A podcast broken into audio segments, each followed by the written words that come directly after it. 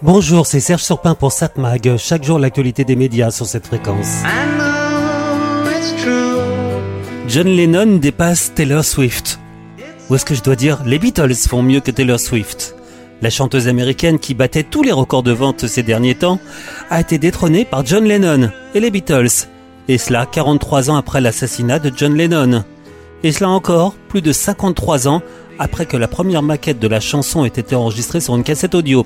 Attention, là je parle d'une chose que les plus jeunes d'entre nous ne connaissent pas vraiment, ou ont vaguement entendu parler, la cassette audio, la mini-cassette, cet antique enregistreur de son. Je dis cela, mais sa fonction première était d'abord d'écouter de la musique un peu partout, plus facilement qu'avec un disque 45 ou 33 tours, difficilement transportable. Là encore, d'antiques technologies. Quoique ça revienne à la mode, hein, les 33 ou 45 tours certains croyant que le son venant d'un vinyle serait meilleur que celui venant d'un support numérique. Je vais pas revenir sur ce sujet, mais seulement dire que c'est une vaste fumisterie que cette supposée supériorité du vinyle sur le son numérique. Mais revenons donc à notre cassette audio. Là, pas de discussion, le son était médiocre. Et encore plus quand on enregistrait soi-même le son. Avec un micro, aucun rapport avec un enregistreur que l'on trouve sur n'importe quel smartphone. Donc en 1970, John Lennon a enregistré une bande démo, une ébauche d'une chanson qu'il n'a jamais enregistrée par la suite. C'est courant qu'un artiste enregistre comme ça ses idées qui lui passent par la tête pour ne pas les oublier. La mauvaise qualité de l'enregistrement faisait que pendant longtemps, on ne parvenait pas à isoler la voix du piano, et cela afin de pouvoir créer une nouvelle version originale. Et puis, il y a la technologie qui évolue très vite, et on a enfin arrivé à isoler la voix du piano. Écoutez la cassette originale. I know it's, it's all because of you. Et maintenant, écoutez la voix de John Lennon isolée. I know it's true. It's all because of you. And if I make it through, it's all because. Étonnant. Maintenant, il restait plus qu'à reprendre tout ça. Enfin, pas tout, car une seule partie de la démo a été utilisée.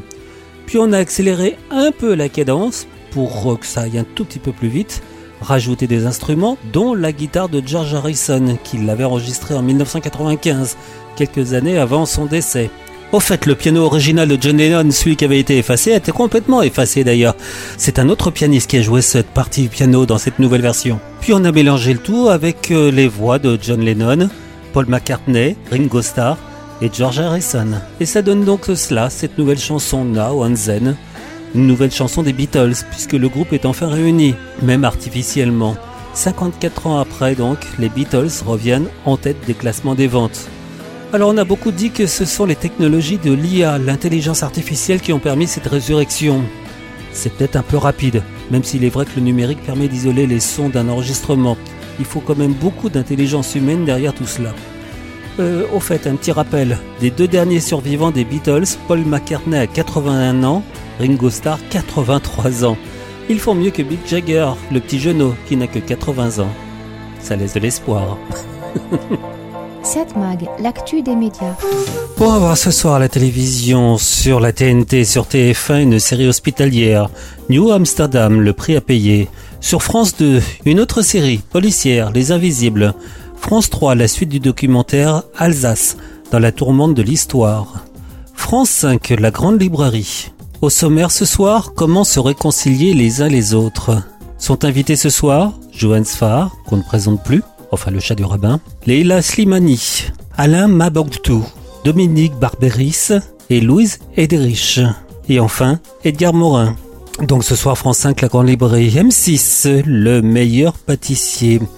Arte propose un film d'aventure, All is Lost. C'est signé J.C. Chandor, ça date de 2013, et c'est avec Robert Redford, uniquement avec Robert Redford. En plein océan Indien, à bord d'un voilier endommagé par une collision avec un container, un plaisancier affronte les éléments déchaînés.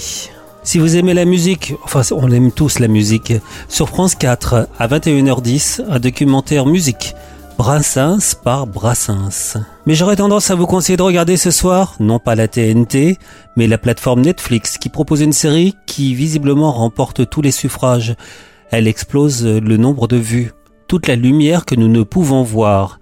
Vers la fin de la Seconde Guerre mondiale, le destin d'une adolescente française aveugle croise celui d'un jeune soldat allemand. C'est d'après le best-seller d'Anthony Doer. Il y avait cette voix que j'écoutais à la radio. Je ne saurai jamais à qui elle appartient. Où que vous soyez dans le monde, je prie pour que le signal de cette radio vous parvienne. Si vous m'entendez, souvenez-vous que les ténèbres, Les ténèbres ne durent même pas une seule seconde.